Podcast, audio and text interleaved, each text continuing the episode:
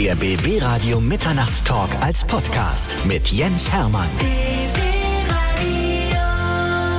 Bei mir ist einer unserer deutschen Erfolgsproduzenten, wenn nicht sogar der deutsche Erfolgsproduzent, Vincent Stein ist bei mir. Ich freue mich sehr, dass du da bist. Hallo, ich freue mich auch. Das würde ich mir gerne ausschneiden, wie du mich gerade angekündigt hast. Dann als Klingelton für mich. Kannst du, ich spreche dir das so gerne nochmal separat Ja, ein. danke. Du, es hat ja ein bisschen gedauert, bis es endlich zu unserem Date gekommen ist, weil wir haben ja eine Weile dran gewerkelt, ne? Und äh, jetzt ist- bist du da und wir wollen die Vincent Stein Story hören. Ne? Wir wollen die von vorne bis hinten hören. Alles, was so passiert ist in deinem interessanten Leben. Okay, ja, ich bin gespannt. Also ich freue mich drauf, auf jeden Fall. Das sind 38 Jahre, die wir aufarbeiten. Ja, also ja, die Leute dauert halt auch 38 Jahre denn jetzt die Sendung, ne? Ja, doch in Ordnung. Okay, super. Ja, ich habe. Zeit, du auch? Ja, ich habe ich hab nichts vor. In den nächsten 38 Jahren. Wir werden natürlich einiges besprechen, was aktuell auch passiert. Es gibt das zehnte Album, was am Start ist. Sing mein Song, das Tauschkonzert müssen wir besprechen. Also es ist eine, Menge Stoff, was wir hier haben. Und Du hast eine To-Do-Liste mit so einem Häkchen, dann können wir abhaken dann, ne? Weil sonst verli ich verliere den Überblick auf jeden Das Fall. ist ja nicht so wichtig. Ich, ich passe schon auf und ich habe zwischendurch, ich habe Millionen Fragen. Ja. Ich, hoffe, Okay. ich hoffe, dass du die entsprechenden Antworten parat hast. Viele wissen ja natürlich, dass du eine Hälfte vom, vom Duo SDP bist. Und heute bist du auch alleine gekommen, Ja. ja, damit Dark uns nicht ablenkt. Ja, ja, Dark, der quatscht immer so viel. Ich dachte mir, ich mache das mit dem Termin so, dass ich alleine komme, ich, äh, weil ich wollte auch mal zu Wort kommen, ja. Es ist so schwierig, wenn ihr beide da seid, ne? Ja, nee, aber es ist auch schön. Also es ist ja, es ist ja eine der schönsten Sachen daran an SDP ist, dass wir es zu zweit machen. Weil A, du musst immer nur halbe Lieder schreiben, ja, und du musst auch immer nur die Hälfte der Lieder auswendig lernen auf der Bühne. Also aus Faulheitsgründen habe ich die Band zu zweit mit Dark gegründet. Nee. Nee, ist natürlich schön, also weil man kann sich gegenseitig den Rücken stärken. Oder auch, äh, mal hat einer einen guten Tag, einen schlechten Tag. Und auch bei Interviews ist es eigentlich angenehm, wenn man äh, sich die Antworten teilen kann. Hm, Finde ich gut, aber heute musst du zu 100 Prozent dran. Ja, ja, ich, ich verweige einfach manchmal die Aussage. Wieso das? Na, ich weiß nicht. Ich bin gespannt, was du dir hast einfallen lassen. Aber ich weiß ja, du kannst quatschen, ich auch. Also das wird bestimmt lustig. Also wir fangen mal an äh, im Jahr 1983, als du zur Welt kamst. Geboren in Berlin-Spandau. Stimmt, ne? bis hier ist richtig. Ja, Und du hast, ich habe das, guck mal, ich habe, ich gucke ja alles, was du so machst. Weißt Ja. du? Ich habe auch Sing mein Song, das Tauschkonzert gesehen. Du hast gesagt, ich bin in der Nähe der Mauer aufgewachsen, hatte Ja. immer einen Blick in den Osten und ich, da habe ich ja gelebt. Ne? Genau. Du hast aber in Ostberlin gelebt, oder? Genau. Ich habe halt am, am westlichsten Zipfel von Westberlin gewohnt. Das heißt, ähm, also weiter westlich konnte man gar nicht wohnen. Ich bin auch wirklich in der Stadtrandstraße aufgewachsen, äh, mit einer Hausnummer über 500. Also komplett, dann weißt du, wie weit ich draußen gewohnt habe. Und die Mauer, die ich gesehen habe quasi, der, da ging es halt nach, natürlich rüber nach Brandenburg. Und dein Papa war Gitarrespieler? Der hat irgendwo in einer Band gespielt, ne? Genau, mein Papa ist eigentlich so ähm, Ingenieur, also einen technischen Beruf, aber hat als Jugendlicher auch immer in verschiedenen Bands gespielt, absoluter Musikliebhaber. Also ne, wie in den 80er Jahren immer, bei uns zu Hause liefen immer irgendwelche Vinylschallplatten und da standen immer Gitarren rum. So, der ist so in den wilden 80er Jahren mit langen Haaren nach Berlin gegangen, wie man sich nach, äh, wenn man dann nach Westberlin abhaut, wie man sich so vorstellt, ne? Ist er abgehauen? Ähm, naja, was heißt abgehauen? Der, der ist ja Österreicher. Ach, dein Vater ist Österreicher. Mein Vater ist Österreicher. Mein Opa auch. Guck mal Echt? an. Haben wir Ja? schon eine Parallele, ne? Oh. Deswegen ähm, müsst ja. du so gut aussehen wie ich. Können die Leute leider gerade nicht sehen, ne? Aber, Dauert deutlich Ja, ja. älter, na gut. ja. Ne? Nee, aber der ist nach West-Berlin in den 80er Jahren und da hat er dann meine Mutter kennengelernt, die ist äh, Berlinerin. Und dann bin ich am, also wirklich am absoluten Stadtrand aufgewachsen. Also das ist halt wirklich auch nicht wirklich so Großstadt Berlin-mäßig, sondern es ist richtig Vorstadt. Ne? Es ist ja überliefert, dass du dir diese Gitarren auch regelmäßig ausgeborgt hast Ja. und damit gespielt hast, bis dein Vater gesagt hat, ich kann es nicht mehr ertragen. Ja, ja. Ja, mein, mein, mein Vater äh, war schlau, äh, rück, rückblickend betrachtet, oder er hat es einfach wirklich, er war wirklich genervt. Also ich habe halt, wie man als Kind halt immer so auf allem rumklimpert und was man sich so in die Hand nimmt, was rumsteht, so habe ich das natürlich auch gemacht. Konnte natürlich nicht Gitarre spielen und habe meinen Vater, glaube ich, wirklich genervt damit. Also halt immer so, ne, wie es halt klingt, wenn man nicht Gitarre spielen kann, man und ein Kind äh, schreddert darauf rum. Und irgendwann war der Tag, ich kann mich noch dran erinnern, da hat mein Vater zu mir gesagt, also pass auf, wir machen einen Deal ich kann es nicht mehr ertragen, was du mit diesen Gitarren machst. Entweder du nimmst Gitarrenunterricht, du kannst dir auch den Lehrer aussuchen, die Uhrzeit, die Tageszeit. Ähm, dann darfst du jede Gitarre benutzen, die hier rumsteht, oder ich schließe sie für immer weg. Weil ich ertrage es nicht mehr. Und dann habe ich schon gemerkt als Kind auch, dass das eine Erpressung ist, aber habe mich dann darauf eingelassen und habe Gitarrenunterricht genommen. Und die Lehrer selbst gewählt. Äh, Genau, also ich habe dann den Lehrer auch, ähm, habe ich den gewechselt? Nee, ich habe dann später noch Klavierunterricht genommen und so, aber ähm, ja, das war dann so, das war eine ganz normale Spandauer Musikschule. So wie man es als Kind so macht, ne? Dann irgendwann wird es ist am Anfang ist es spannend und irgendwann fühlt man sich so, als ob man es machen müsste, so, ne? Und bis zu einem gewissen Punkt habe ich dann bin ich da äh, zum Gitarrenunterricht gegangen und dann habe ich gedacht, okay, Jetzt gar nichts. also für Punkrock reicht's, für die drei Akkorde, die, die ich brauche, um einen Song zu schreiben. das waren deine ersten musikalischen Erfahrungen als Gitarrist in einer Punkband. Genau, also ich habe sehr, sehr früh meinen Bandkollegen Dark, der leider heute nicht dabei ist, äh, sehr, sehr früh kennengelernt. Also am ersten Tag in der Oberschule, siebte Klasse. Und ähm, wir waren beide extreme Ärzte-Fans. Das war damals wirklich, wie, es war eigentlich wie eine Religion für uns. Also das war so wirklich so Ärzte hören, gab vielleicht noch ein, zwei andere Bands, aber so deutsche Punkrock-Musik. Und dann haben wir uns gleich am ersten Schultag kennengelernt und äh, haben uns auch sofort getroffen. Und er hat auch Gitarre gespielt, hatte damals auch Gitarrenunterricht und ich habe Gitarre gespielt. Und wir haben vom, vom ersten Tag an eigentlich angefangen, eigene Lieder zu schreiben. Krass. Also es, es ist ja mal so, und für uns war das normal. Das ist aber jetzt rückblickend betrachtet, ist das ja gar nicht normal. Die meisten Leute nehmen sich eine Gitarre in die Hand und dann gucken sie mal, wie spielt man Wonderwall von Oasis oder wie spielt man Westerland von Die Ärzte. Ich weiß bis heute nicht, wie man irgendeinen Song von den Ärzten spielt. Also vielleicht einen oder so. Wir haben an, von Anfang an da rumgeklimpert und unser eigenes Ding gemacht. Das ist krass. Ja, und haben das auch immer mit einem Kassettenrekorder aufgenommen und also wir haben eigentlich alles mit Kassettenrekorder aufgenommen. auch Klingelstreiche und ähm, so Telefonstreiche und alles. Also wir fanden uns super lustig, aber wir waren sehr außenseitermäßig. Also wir hatten auch das Echt? Gefühl, also ja, wir waren schon Außenseiter, auch in der Schule. Wir hatten das Gefühl, dass die anderen uns jetzt nicht besonders lustig, lustig fanden. Also ihr wart die coolen Typen am Lagerfeuer, die Gitarre spielen konnten, aber ihr habt nicht äh, Wonderwall gespielt, sondern ihr habt euer eigenes Zeug gespielt. Ja, wir waren nicht so die coolen Typen. Also wir hatten so bunte Haare. Wir waren ja schon immer sehr anders. Also wir waren jetzt auch nicht unbeliebt und wurden gemobbt, aber wir waren schon so ein bisschen, ich glaube, die anderen fanden uns schon ein bisschen schräg. Also ich habe das anders gehört. Timo Bartels war ja letztens bei uns. Er hat gesagt, ja, äh, mein Bruder war ja auf derselben Schule wie, wie ihr und ihr wart ja damals schon die Superheroes. Hat er gesagt, ihr wart damals schon die Superstars in der Schule. Alle Leute haben auf euch geschaut. Ja, das war so, das war der, das Ende unserer Schulzeit vielleicht. Äh, dann, dann haben wir so, ähm, wir waren keine Schulband, aber wir waren so die Band an der Schule. Ey, krass, die, die machen Musik, schreiben eigene Lieder und da hatten wir auch dann schon angefangen, so Sachen zu veröffentlichen. Aber ich rede jetzt ja von so achte Klasse oder so, wo wir an irgendwelche ganz, ganz schrägen Sachen auf der Gitarre gemacht haben und es dann den Leuten vorgespielt haben und die haben einfach nur den Kopf geschüttelt. Auch die Mitschüler, also nicht, vielleicht war es auch nur meine Wahrnehmung, aber ich kam mir auf jeden Fall jetzt, ich war nicht der coole Typ oder so. Kann ich mir nicht Nie. vorstellen. Hast, du- ist das noch überliefert irgendwo? Habt ihr davon noch irgendwelche Aufnahmen von den Dingen, Ja. die ihr damals gemacht habt? Ja. Und wo alle Leute gesagt haben, das ist schräg? Ja, ja. Also wir haben tatsächlich, das ist auch bisher komplett unveröffentlicht. Ich habe auch, glaube ich, darüber noch nie geredet. Wir haben noch ein ganzes Album im, im Prinzip. Das haben wir vor unserem eigentlichen Bandgründungsdatum gemacht, 1997.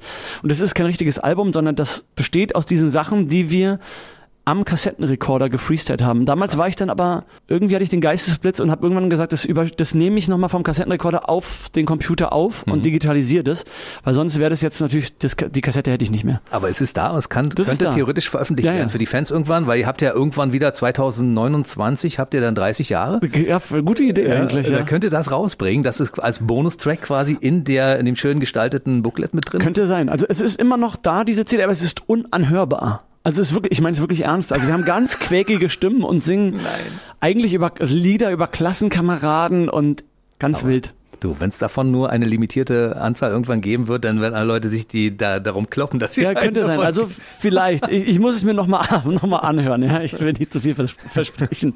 Ab wann wurdet ihr die Coolen in der Schule? So in der neunten Klasse hast du gesagt, ja? Nee, wir, also wir waren nicht die coolen. Wir waren immer Außenseiter. Aber wir waren nicht gemobbte Außenseiter, sondern wir waren immer die so ein bisschen mit Kopfschütteln angeguckt worden sind. Aber die, Leu die Leute mochten uns schon. Aber wir waren, man, wir hatten bunte Haare. Dark hat dann teilweise, der war wirklich in seiner Freizeit in besetzten Häusern, ja. Wir sind Skateboard gefahren, haben Ärzte gehört, haben Punkrock, also, ne, und das in den 90er Jahren, kannst du dir ja vorstellen, wie das war. Aber wir waren jetzt nicht die Unbeliebten, aber auch nicht die Beliebten. Wir waren einfach so ein bisschen die Nerd, verrückt. Ich war so Computerspiele süchtig, auch noch zudem. Richtig süchtig? Ja, ja. Ich, weiß, war- ich war, glaube ich, so mit die erste Generation von wirklich Computerspiele-Süchtigen. Hm, Aber guck mal an, wo das hingeführt hat, weil du hast dann auch durch diese ganze Computergeschichte YouTube für euch entdeckt, ne? Als ihr euch gegründet hattet. 99 wurde SCP gegründet, ne? Ja, na, na, wir, wir, wir waren halt schon eine Band, bevor wir überhaupt wussten, dass wir eigentlich eine Band sind. Ne? Wir haben das jetzt mal so grob festgelegt, weil 99 haben wir dann tatsächlich die ersten Lieder aufgenommen, die man auch heutzutage so kennt. Also das war so, da ist es das erste Mal anhörbar geworden. Darum haben wir gesagt, okay, komm, lass uns einfach 99 sagen. Und wir wollten auch eine 90er-Jahre-Band sein, sage ich ganz ehrlich dazu. Das klingt halt grad noch- cool. grad Gerade ja, gerade so noch. Ja, nee, aber ich war schon immer so ein großer Computer-Nerd, würde man sagen. Also damals gab es das Wort halt auch noch nicht. Also ich habe immer geguckt. Also technische Geräte haben mich schon immer fasziniert. Ich hatte auch ganz früh eine Digitalkamera. Ganz früh habe ich geguckt, wie kann man mit einer Kamera das aufs, auf den Computer rüberspielen, die also Videos mhm. selber schneiden. Und ich habe halt auch geguckt, wie geht denn das eigentlich mit dem Computer mit Musik aufnehmen? Weil klar, wir hatten die Band, wir haben da im Jugendzentrum rumgeschrammelt, ne, so Punkrock-mäßig. Und dann habe ich aber irgendwann gemerkt, ja, warte mal, ich habe doch so einen schnellen Computer, mhm. weil mit dem spiele ich ja mal Spiele. Ey, mit dem kann man ja auch aufnehmen. Ne, das war ja damals mhm. nicht klar. Also heutzutage googelst du einmal, wie nehme ich Musik auf und mhm. dann findest du tausend Tutorials. Mhm. Ne? Gab es damals nicht. Nein, es gab ja nicht. Mhm. Es, war, es gab ja noch nicht mal das Internet. Mhm. Also es gab schon, aber es war noch nicht mal frei verfügbar. Das heißt, für mich war das eine Erkenntnis. Mhm. Ey, ach so, wo? Mit dem Computer nimmt man Musik auf. Ich dachte, da braucht man eine Bandmaschine und ein Mischpult. Ne? Und die Computer waren ja damals auch noch nicht so besonders schnell. Das war schon eine krasse Erkenntnis für mich. Und vor allen Dingen der Schritt dann von der Punkmusik weg zu Deutschpop. Wie ja, naja. Wie kam es denn dazu eigentlich? Ich würde ja auch gar nicht sagen, wir machen Deutschpop, wir machen ja eigentlich gar nichts. Ihr macht so eine Art Pop, nennt ihr das, ja? Die ja, Definition eurer Musik ist irgendwie, irgendwie so eine Art Pop.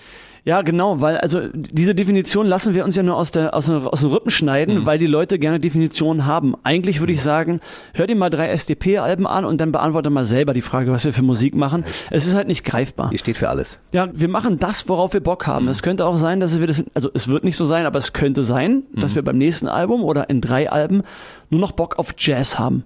Da würde ich ein Jazzalbum machen. Es wäre mir scheißegal, ja. Das ist gerade das, was ich daran so liebe, diese absolute Freiheit, ja. Mir eben nicht sagen zu müssen, oh Gott, ja, jetzt kommen ja nur die traurigen Lieder, kommen bei uns gut an. Dann lass mal nur noch so Lieder, wie machen wir, ich will nur, dass du weißt, weil das kommt ja besonders gut an. Hm. Der ist das, auch wirklich schön. Der ist auch schön, aber das war niemals dann so, okay, ach, das ist die Erfolgsformel. Jetzt machen wir nur noch traurige Lieder so traurig bin ich auch nicht. Nee, also ich nicht. Nee, also kein Mensch ist, also ich hoffe auf jeden Fall nicht, ist nur traurig oder ist nur gut gelaunt oder nur albern drauf. Wir machen das, wir machen einfach das, wie wir uns gerade fühlen, worauf wir Bock haben. Du, wer bei einem Konzert schon mal war, und das waren ja die meisten schon mal, weil eure Konzerte sind immer ausverkauft, der weiß, dass dieser Spagat da ist zwischen eine Leiche, ich will nur wissen, und dann äh, die schönsten Tage sind schon immer die Nächte. Also in diesem Spektrum bewegt sich das alles. Und das ist von nachdenklich, und ich lasse mich mal so ein bisschen jetzt äh, einfach mitnehmen und treiben, bis wir feiern jetzt mal richtig partyhart hier, ne? Da ist alles dabei. Ja, so wie das normale Leben hoffentlich der meisten Menschen ist, mhm. ne? Von total gaga. Mhm. Ja, also da bin ich mir auch nicht zu schade für einen ganz plumpen Witz, auch ganz ehrlich, wenn ich ihn gerade lustig finde. Also mhm. kennt ja auch mal jeder, worüber, über was für ein Quatsch lacht man manchmal. Ja. Und manchmal sind mir diese Witze, die ich dann sehe, oh Gott, was hast du da auf der Bühne gesagt, finde ich das an anderen Tagen schrecklich und mir ist mir selber viel zu platt, auch manche Lieder von uns mhm. sind mir an manchen Tagen viel zu platt aber dann, dann mache ich halt einen tiefgründigeren Song oder einen sehr gefühlvollen Song und dann gibt es mir manchmal wieder Tage, wo ich denke, oh, dieses Geseier, ja. ich will heute einfach nur Spaß haben. Und ich glaube, so ist es doch auch einfach. So ist das Leben. Hm. Hoffentlich bei den meisten Menschen. Und das ist halt so, ist halt unsere Musik. Kannst du dich noch an deinen ersten Auftritt erinnern? Weil ich meine, mittlerweile sind eure Konzerte immer ausverkauft, immer voll. Habt ihr mal vor zwölf Leuten gespielt ja, oder so? Klar. Es gab ganz viele Jahre, wo wir eigentlich, weil die ersten Auftritte, die wir hatten, auch in der Schulzeit, waren halt eher immer leicht traumatisch.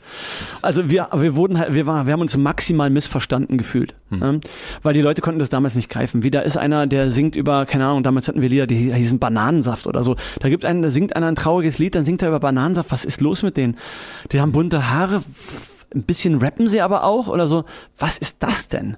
Und darum hatten wir immer sehr, sehr komische Erlebnisse auf unseren Konzerten. Und das hat dann dazu geführt, dass wir uns sehr missverstanden gefühlt haben und auch nicht so willkommen, sag ich jetzt mal. Ja? Also oft war es dann so, irgendjemand hat eine Party geschmissen, der wiederum hat SDP extrem gefeiert und auch verstanden. Dann hat der uns gebucht und alle anderen, die dann zu Gast waren, haben gesagt, was ist, das ist ja das Schrecklichste, was ich jemals gesehen habe. Oder weißt du, dann, dann haben wir auf so linken Veranstaltungen gespielt und für die Punks war das aber gar nicht links genug oder politisch korrekt genug oder wie auch immer. Die konnten damit nichts anfangen, weil sie natürlich gar nicht sich voll und ganz mit uns beschäftigen konnten, natürlich, wenn, sie, wenn wir da auf der Bühne sind. Oder dann wurden wir auf ein Reggae-Festival eingeladen, aber ist ja nur ganz kleiner Teil von dem, was wir machen, ist Reggae. Das heißt, egal wo wir waren, wir haben uns immer deplatziert gefühlt. Das hat dazu geführt, dass wir dann eigentlich gar keinen Bock mehr auf Auftritte hatten und ganz lange gar nicht mehr aufgetreten sind und dann erst, ich meine, ne, 1999 haben wir angefangen. Lieder zu machen und das erste Mal auf Tournee sind wir 2013 gegangen. Die ganze Zeit dazwischen war immer so, ah, das ist komisch. Wir haben immer mal wieder aufge wir sind immer mal wieder aufgetreten, aber es waren eigentlich keine schönen Erlebnisse. Hm. Und äh, dann äh, und dann haben wir erst ab 2013 angefangen live zu spielen und äh, haben auch gemerkt, ach, ach, da sind ja doch ganz viele Menschen dann irgendwie deutschlandweit, die wirklich Lust haben uns zu sehen und die uns auch kennen und sehen wollen. So war das. Das war schon gleich ziemlich voll.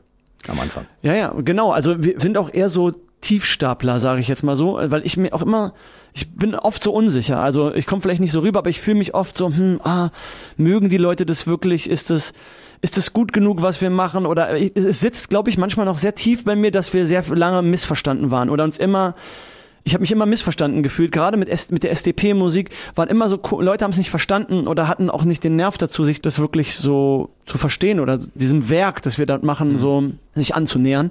Und äh, darum war es auch bei der ersten Tournee so, da war ich so, komm, lass uns das bitte ganz klein machen, naja, vielleicht schaffen wir so, dass so 150 Leute pro Stadt kommen. So war das damals geplant mit unserer Booking-Agentur. Und die waren von Anfang an, sag mal, seid ihr, seid ihr blöde? Das, das wird genial. Und, mhm. und dann haben wir diese Tour damals 2013 in den Vorverkauf gegeben und die war halt nach einer Woche ausverkauft. Mhm. Und dann, okay, dann haben wir das größer verlegt und nochmal größer und nochmal größer, bis wir auf einmal gemerkt haben, okay, krass, da, keine Ahnung, in München, da kommen 1600 Menschen. Ich meine, das ist ja richtig viel. Klar das geht ja gar nicht so, wie wir uns das vorgestellt haben. Wir mhm. brauchen jetzt eine Band, mhm. wir brauchen ja einen Lichttechniker, wir brauchen, wir brauchen eine Show. Mhm. Scheiße. Und ähm, dann ging das halt erstmal nochmal richtig, dann, dann hat es angefangen richtig loszugehen. Und dann ist es von Jahr zu Jahr größer geworden und ich habe das immer so, wie so, als ob ich so am Rande stehen würde, so beobachtet und habe gedacht, Alter, wie verrückt ist das, ja? Mhm. Weil wir es ja da schon so lange gemacht haben. Also jetzt inzwischen ja fast 25 Jahre und du denkst immer so, ist das, das ist irgendwie verrückt. Und dann siehst du dich selbst so als Zwölfjähriger und 13-Jähriger da vor dem Kassettenrekorder sitzen und denkst. Das war gerade gestern. Das war ja gefühlt. gestern, ne? Mhm. Also ich meine, wenn du über deine Jugend nachdenkst, wir haben uns Klar. ja auch schon jetzt vorher ein bisschen über deine Jugend unterhalten, da denkst du ja auch, hey, das ist ja verrückt. Also so einerseits ist es total normal und andererseits total abgefahren, ja. Mhm. Als ob man einen Film geguckt hätte. Absolut. Queen hat am Anfang ja auch keiner verstanden, weißt du? Und ich stelle Schön, dass du SDP und Queen ja, in einem Atemzug es nennst. Es ist für mich ja so. Es ist große Kunst, was ihr macht, muss ich ganz ehrlich sagen. Und es gibt so einen roten Faden, wenn ich so bestimmte Künstler hier habe, mhm. gerade große Künstler, die sich ständig hinterfragen. Mhm. Du bist der erfolgreichste deutsche Produzent hinter Dieter Bohlen. Ja, ja. Es kommt darauf an, wie man das misst. Was man, auch immer, ja. Ja, wenn man die goldenen Schallplatten anguckt, Platin und was du so gemacht hast und äh, die Hits, die in den Charts äh, auf eins äh, waren und so weiter und so fort, bist du es. Ja, also und trotzdem denkst du, naja, reicht das überhaupt aus? Das ist irgendwie, bei großen Künstlern ist es so, dass sie sich ständig ja. hinterfragen und sagen, ist es wirklich genug? Na, ich habe auch so ein Ding am Laufen mit mir selber, dass ich immer, also ich immer denke, wann merken die, wann fliegt es auf oder wann merken die alle, dass ich gar nichts kann und dass ich mich nur durchgeschummelt habe bis hierher? Das ist, ist wirklich ein, ein, permanentes Ding. Also immer, auch gerade bei neuen Herausforderungen. Also sowas wie, sing mein Song. Dann denke ich so, scheiße das ist jetzt der Moment, wo die halt, jetzt wird auffliegen, dass ich gar nichts kann. Also, das ist immer so ein Parallelgedanke, den ich im Kopf habe. Und der natürlich irgendwie Quatsch ist, aber der glaube ich auch ein bisschen dazu führt, dass wir dann, dass ich immer denke, okay, komm, jetzt lass uns aber dann was richtig Geiles machen oder irgendwie, dass man sich immer Lust hat, auch sich weiterzuentwickeln. Ne? Das ist sowas, was einen irgendwie auch antreibt. Also mich auf jeden Fall merke ich, dass ich ähm, dann immer nah, nach neuen Ideen dadurch auch suche. Also es ist nie so, dass ich denke, ach komm, Ecke, jetzt das, das, das, ich mach einfach das vom letzten Jahr und mach nochmal und sondern dass man immer auf der Suche ist nach irgendwie was, was einen inspiriert und vorantreibt, ja. Also ich meine, ich bin ja großer bekennender Fan dieser Sendung, Sing mein Song, das Tauschkonzert. Ich habe das gesehen und dachte so bei jedem Song, ihr habt ja auch mit der Staffel angefangen, ihr wart ja die erste. Das war so gemein ja auch. Ja. Und ich dachte, geil. Also ich meine, jetzt liegt die Messlatte aber schon mal ganz weit oben für alle anderen. okay, das freut mich, dass du das so gesehen hast. Aber da ist mir natürlich der Arsch echt auf Grundeis gegangen. Und ich hatte zu Dark gesagt, pass auf, guck mal, aus dem und dem und dem und dem und dem Grund könnte es sehr, sehr gut sein, wenn ich jetzt der Regisseur wäre, würde ich vielleicht uns auch als anfangen lassen, aus verschiedensten Gründen. Mhm. Dark meinte ich, bereite dich darauf vor, dass wir als allererstes auf diese Bühne müssen, ja. Bereite dich einfach darauf vor. Also nicht, ne, also, dann, ich war darauf vorbereitet. Ich hatte die Wahrscheinlichkeit sehr hoch eingeschätzt, dass wir als allererstes singen müssen.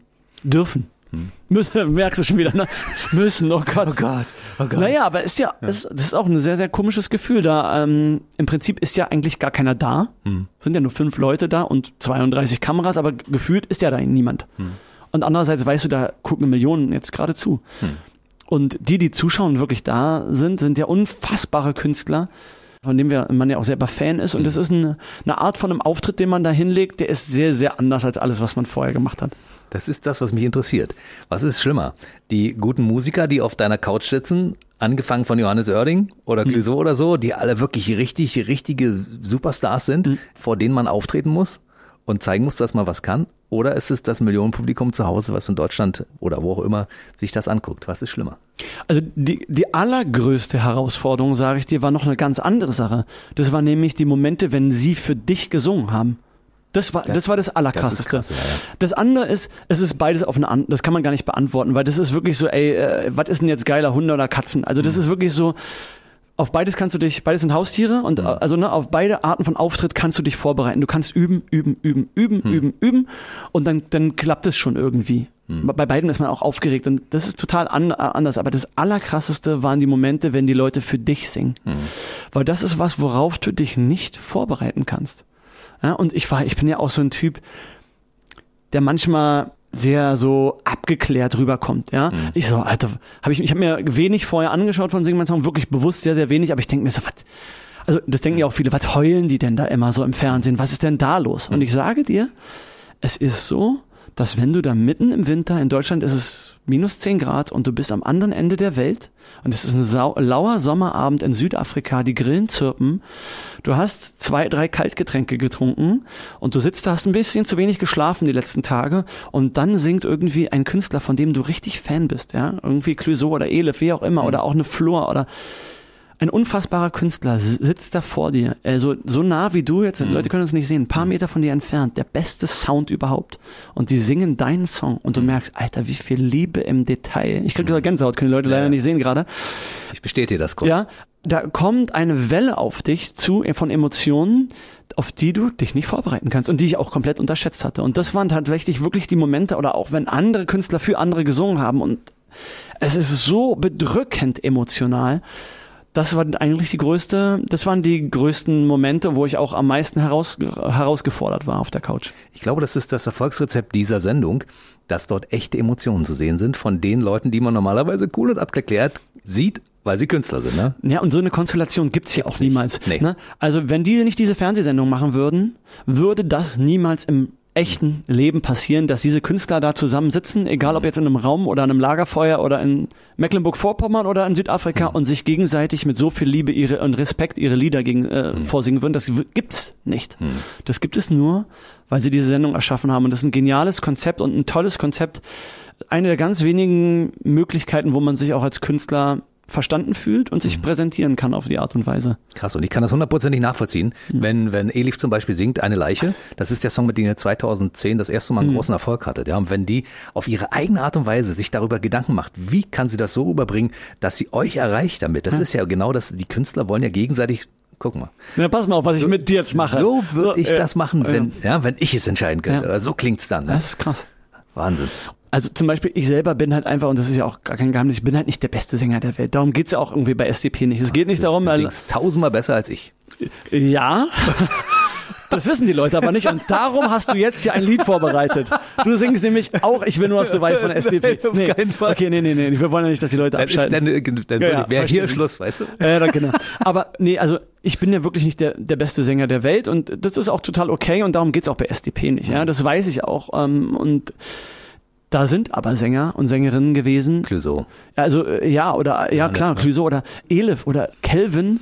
Also eigentlich alle anderen, außer wir. Also, aber nicht. du hast es noch nicht erlebt, wie wenn zum Beispiel eine Flor Jansen vor dir steht oder ein Calvin Jones. Und ich meine wirklich anderthalb Meter von dir entfernt. Und die singen mit voller Power. Das ist ja näher als in der ersten Reihe stehen. Das ist ja viel näher. Die brauchen das, gar kein Mikrofon theoretisch. Nein, das ist so krass. Du spürst die Schallwelle und das ist wirklich, ich meine es wirklich ernst, es ist ein, ein Naturereignis, weil es ist ein Naturereignis. Es ist ein Ereignis und das ist so krass. Und Das kannst du auch noch nicht mal bei einem Konzert erleben, weil so nah bist du bei diesen Leuten nicht dran. Oder wenn da eine Lotte sich vor dich setzt, so fast Knie an Knie und äh, säuselt dir so, ich will nur, was du weißt, ins Ohr, da, da kannst du dich nicht gegen wehren, ja. Und das gibt's sonst nicht.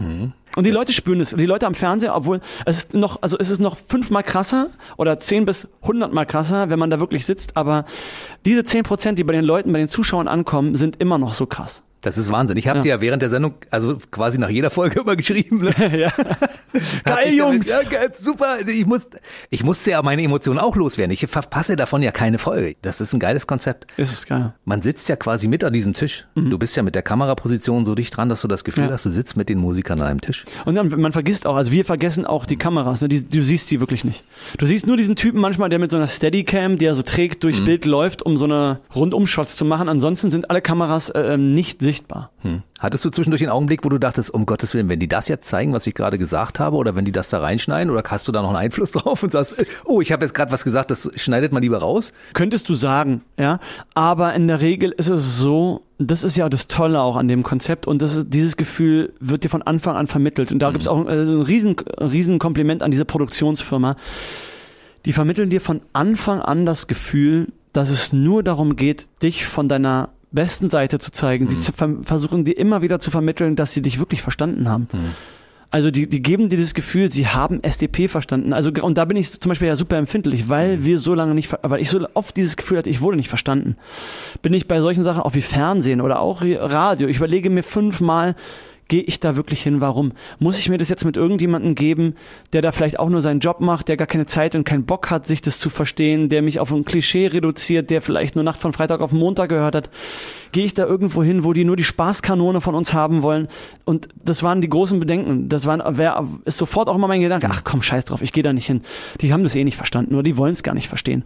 Da mache ich lieber mein eigenes Ding und die schaffen es von Anfang an oder auch zum Beispiel du schaffst es einem das Gefühl zu geben, ey, ich habe mich damit beschäftigt, ich habe das verstanden. Ich mag vielleicht auch nicht alles, ist ja auch vollkommen okay, aber ich habe mich damit beschäftigt. Hm.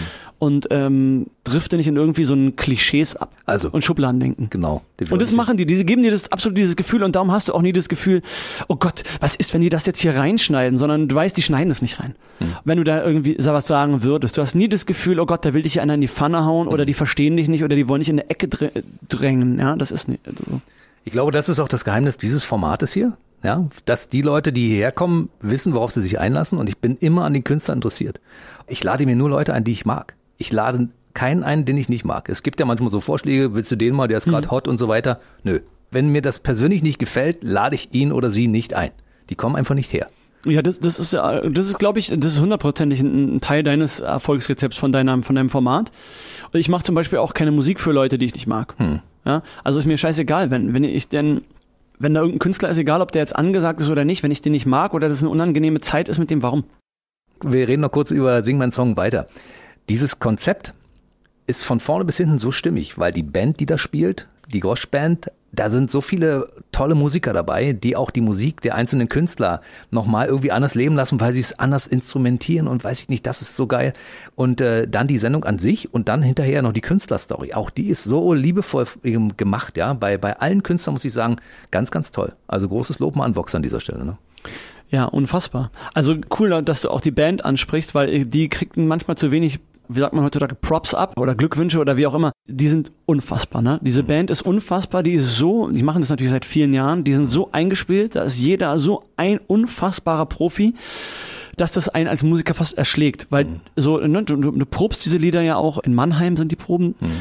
unabhängig voneinander, alle Künstler. Ne? Das ist ja wirklich mhm. geheim. Keiner weiß, was die anderen für Lieder singen. Es ist tatsächlich so. Ne? Die Leute Krass. denken immer, das ist geschauspielert. Nein, man weiß es wirklich nicht. Und diese Band, überleg mal, wie viele Lieder die proben müssen.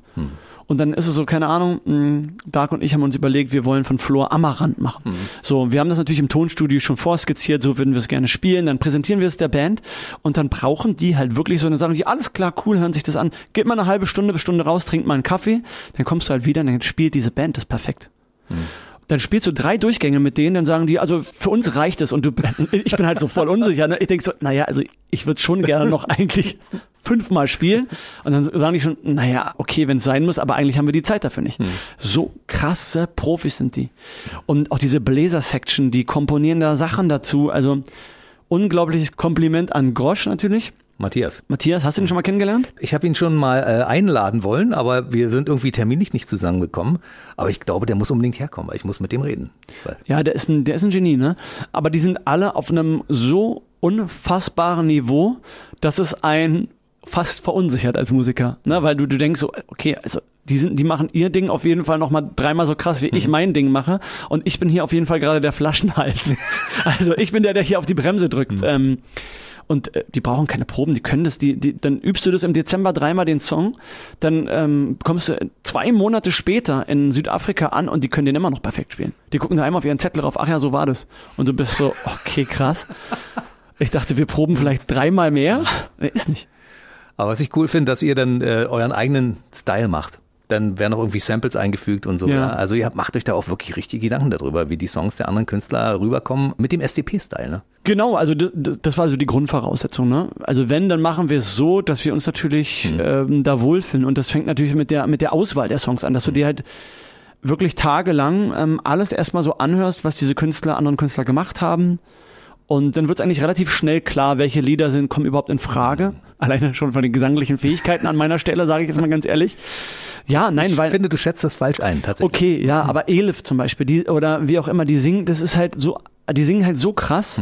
Ich brauche da keinen Gesangswettbewerb mitmachen. Also, sondern das sind andere Sachen. Dann guckst du halt, wo sind die, wo spricht mich der Text an, wo ist es unterhaltsam, wo kann man vielleicht ein cooles Instrument einbauen, was man selber entwickelt, wo sind die Inhalte, ne? Bei uns geht's ja immer sehr viel um Inhalte. Und mit welchen Inhalten kann ich mich identifizieren und ähm, was spricht mir aus der Seele? Das ist eher so das Kriterium, wonach wir entschieden haben. Weißt du, was ich äh, so erstaunlich finde? Ihr seid die bekannteste unbekannte Band der Welt. Das ist ähm, aus meiner Sicht überhaupt nicht nachvollziehbar. Ich habe das ja in der Künstlerstory auch gesehen. Die steht in Spandau am S-Bahnhof und spielt ein Zwei-Mann-Konzert mit den bekanntesten Spandauern. Ja? Also die stehen da quasi, haben ihre Instrumente dabei und spielen ein Konzert und die Leute gehen vorbei. Und ich denke, hä, wenn ich da Vince und Dark stehen sehe, dann würde ich da sofort hingehen und mir das anhören. Ihr steht dort, ihr macht die, die, die Wohlheide voll, ihr macht die Waldbühne voll. Es ist unfassbar, da ge- gehen 50.000 Menschen gefühlt zu Konzerten und dann steht ihr in Spandau und die laufen dann nicht für euch vorbei. Ich denke, wie, wie, wie geht denn das? Wie können dann die einerseits die bekannteste und andererseits die unbekannte Band sein? Du, ähm, ich sitze auch ganz normal morgens mit meinem Papa heute, bevor wir uns hier getroffen haben, habe ich mit meinem Papa gefrühstückt im Café, da kommt niemand. Das ist ja das Geile. Also das, das Schöne daran ist bei uns, und das ist wirklich eine der schönen Sachen, diese Art der Bekanntheit, die wir haben, ist so, wir werden natürlich schon mal erkannt. Aber die Leute, die uns erkennen, das sind richtig Fans und die lieben das. Es gibt ja so eine Art von Bekanntheit, sagen wir mal, du bist ein Schauspieler in der Daily Soap oder du bist ein Fernsehgesicht einfach. Dann erkennen dich ultra viele Menschen, aber die sind ja nicht, nicht unbedingt ein Fan von dir, sondern die erkennen dich, weil die dich schon mal gesehen haben. Bei uns, wenn wir erkannt werden, dann sind es so, ey, okay, das, ist, das sind Vincent und Dark und ich liebe diese Musik. Und das heißt, du hast nicht so viele Begegnungen, wo Leute dich überhaupt erkennen und wenn sie dich erkennen, ist es halt super herzlich. Und das ist eine total angenehme Art. Ja? Oder es gibt ja auch Leute, die dauernd erkannt werden, aber die Leute finden die scheiße. Überleg mal, dann wirst du dauernd erkannt auf der Straße, aber nur von Leuten, die dir eine Find Auto... dich blöd. Ja, äh, da ist er wieder da drüben. Äh, ekelhaft. So, ne, überleg mal, oh Gott. Oh Gott. Nein, und äh, bei uns ist es teilweise wirklich so, und das ist auch super angenehm, dass unsere Lieder irgendwie bekannter sind als wir. Also dann sagst du vielleicht irgendwie SDP, dann sagen die Leute, kenne ich nicht, dann sagst du ja, ich, der und der Song. Dann sagen die, ach so, ja klar, natürlich kenne ich den Song. Und dann sagen, fragen die, okay, welcher Song noch? Und dann sagst du noch einen zweiten, dann kennen sie den auch. Und dann sagen die, das ist eine Band? Ja. Das haben die nicht, haben die gar nicht registriert, ne? Aber so ist es ja auch. Viele Menschen hören ja dann auch einfach Musik. Das ist ja auch cool. Die hören halt die Lieder, die bewerten die einzeln und wissen dann gar nicht, wer da dahinter ist und wie viele, also, na, ich bin Musikliebhaber, ich weiß dann immer, wer die Band ist und so, aber es ist so, so hören ja viele Menschen gar nicht Musik. Das ist ja auch okay. Ich denke, aber wie kann das sein, weißt du? Dass bekannte Menschen, wie zum Beispiel Jennifer Rostock, Jennifer Weiss, die ist ja bei Deluxe TV zum Beispiel, macht ein Interview mit euch und erzählt im Interview, ich habe mich erst vor ein paar Tagen angefangen, mit eurer Musik zu äh, beschäftigen und ich kenne alles. Das ist das Erstaunliche. Ich meine, selbst Musikerin, weißt du, und, und, und kennt alles von euch, aber weiß gar nicht, dass sie es kennt. Und das ist dieses Phänomen dabei, ne? Ja, das ist verrückt. Also es ist irgendwie verrückt, aber ich find's total geil. Es macht, also ich find's super so. Ich hab auch gerne meine Ruhe, muss ich ganz ehrlich sagen. Ich habe gerne meine Ruhe. Nein, ich mag das. Ich würde das gar nicht. Also ich mag. Es gibt ja Leute, die finden das total cool, dann dauernd erkannt zu werden und so. Ich. Ähm, nö. Diesen Vorteil hat man auch als Radiomoderator, weißt du?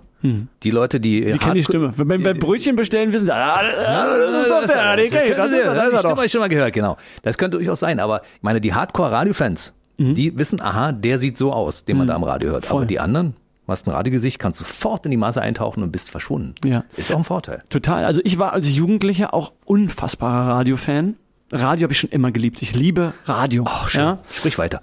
Und ähm, ich habe besonders gerne, und das ist auch ein Grund übrigens, warum ich heute hier sitze, ich habe besonders gerne Sendungen gehört mit hohem Wortanteil, was ja jetzt nicht besonders hip ist, ja, aber die Leute, Bei uns schon. die, ja, und äh, da fand ich das dann total irritierend, wenn ich auf einmal gesehen habe, wie sieht denn der Moderator eigentlich aus, ja.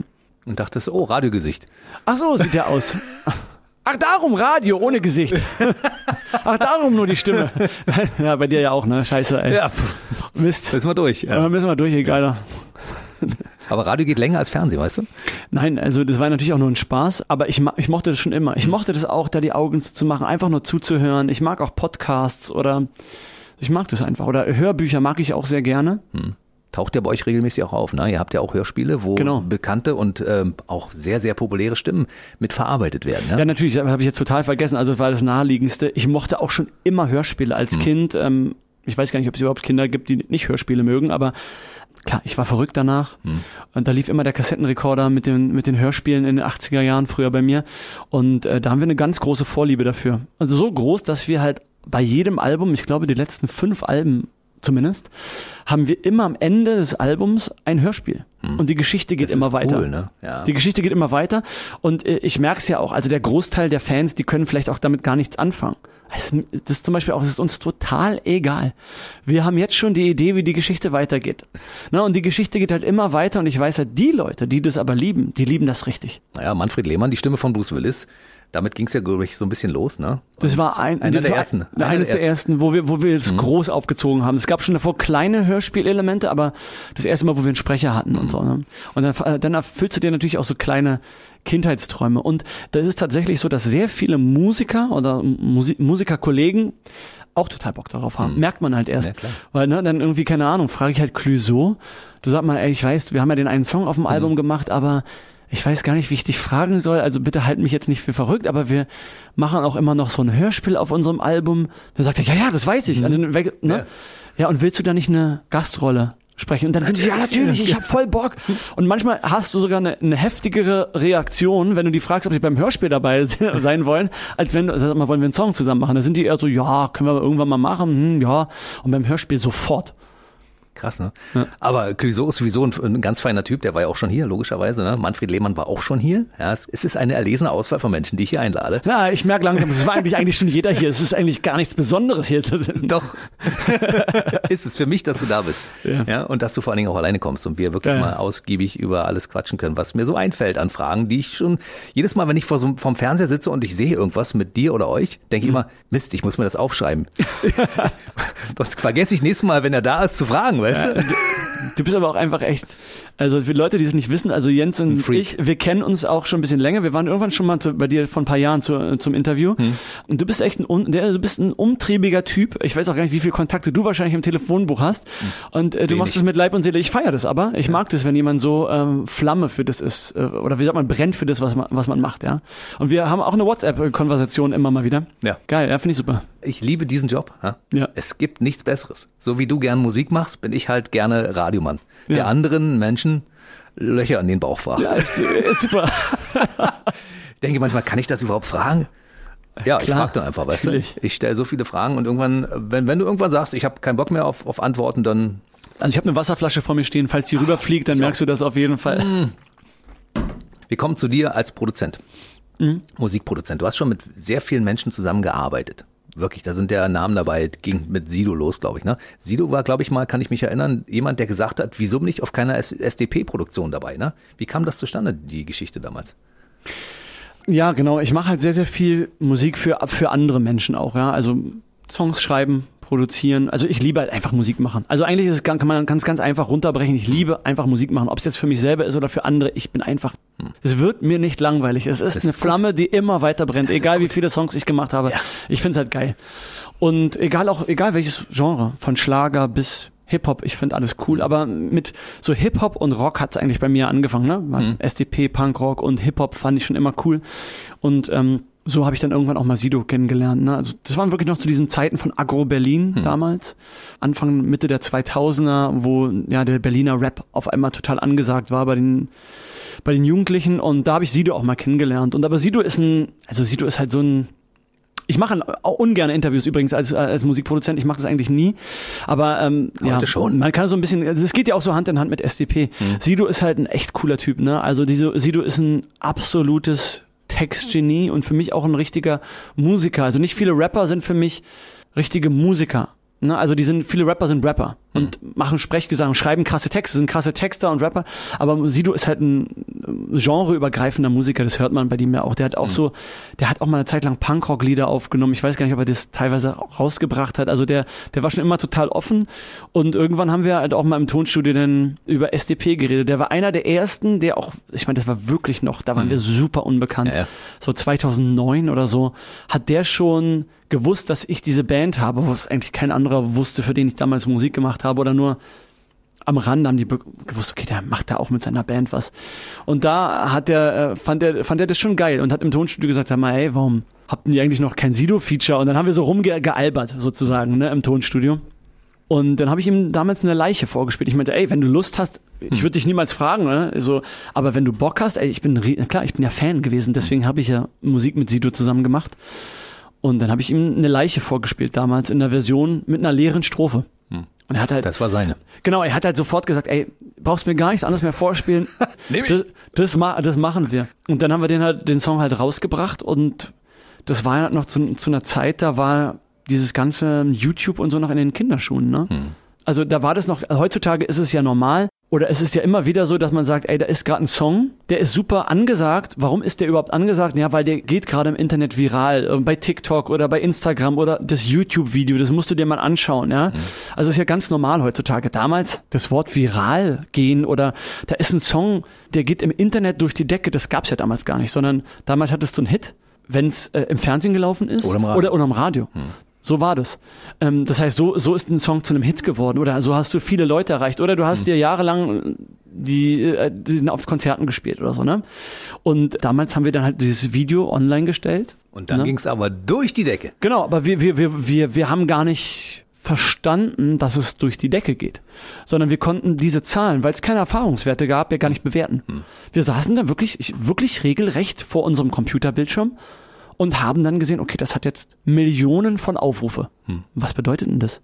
Du hast damals auch mit YouTube kein Geld verdient. Also es war jetzt auch nicht so, dass du dann auf einmal hat's Katsching gemacht, ja, Dankeschön, 10 Millionen Aufrufe, sehr Abend 10 Millionen Euro oder, oder wie auch immer. Es gab gar kein Geld dafür, sondern du hast da Millionen von Aufrufe gehabt. Das war eine Einheit, die konntest du nicht einschätzen, das war eine, ein nicht einschätzbarer Wert. Und dann haben wir erst zwei, drei Jahre später gemerkt, als wir diesen Song dann das erste Mal wirklich live gespielt haben auf der Bühne, die Leute drehen durch. Also wir wussten ja auch nicht, 5 Millionen Aufrufe, da war keine Ahnung, was das damals war, 20, 30, 40 Millionen Aufrufe. Was heißt denn das jetzt?